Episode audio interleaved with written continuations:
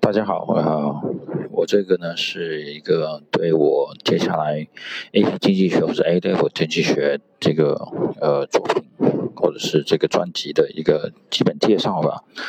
呃，AP 经济学跟 A Level 经济学的这个专辑呢，其实我想了很久了，但是一直没有时间啊，一直没有时间。然后呢，现在想起来就做吧，就不要不要再拖了。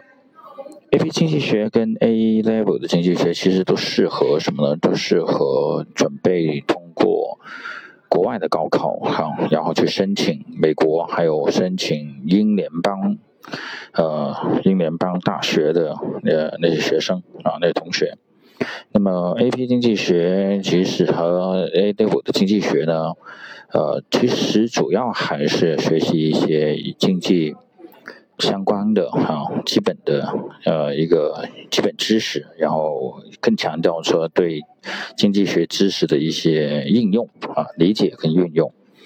那么其实，在经济学里面呢，呃，A P 是分了微观经济学和呃微观经济学和宏观经济学哈。那么宏观经济学是放后面，那么现在很多呢，呃 A P 是分开考，嗯。宏观跟微观，对于我这个专辑最开始呢，肯定就是从微观开始。微观呢，呃，总体来说，大家掌握的就是三个概念，一个是价格 （price） 的概念，另外一个呢就是供和需求，哈，供应和需求。其实每一章不管讲到呃最基本的什么自由竞争的。啊，完全竞争的市场啊，什么垄断竞争的市场啊，对吧？寡头竞争的市场，其实我们都离不开这三样啊，我们都离不开三样。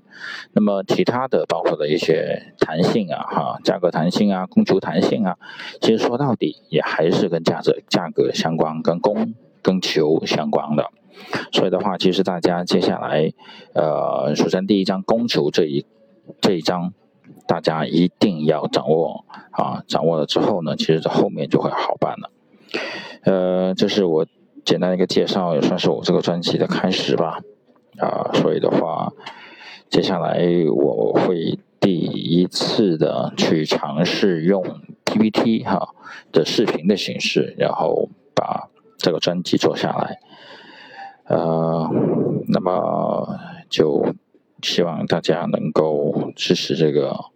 专辑哈，特别是学学生，确实如果你们有些不懂的，听下来，呃，备考啊，或者是准备，呃，准备学习，或者学习到一半有一些，呃，不懂的，你可以过上来听，我听了之后，如果觉得哪里不懂的，你可以留言给我，啊，留言给我，然后我们可以共同去探讨，啊，共同去探讨。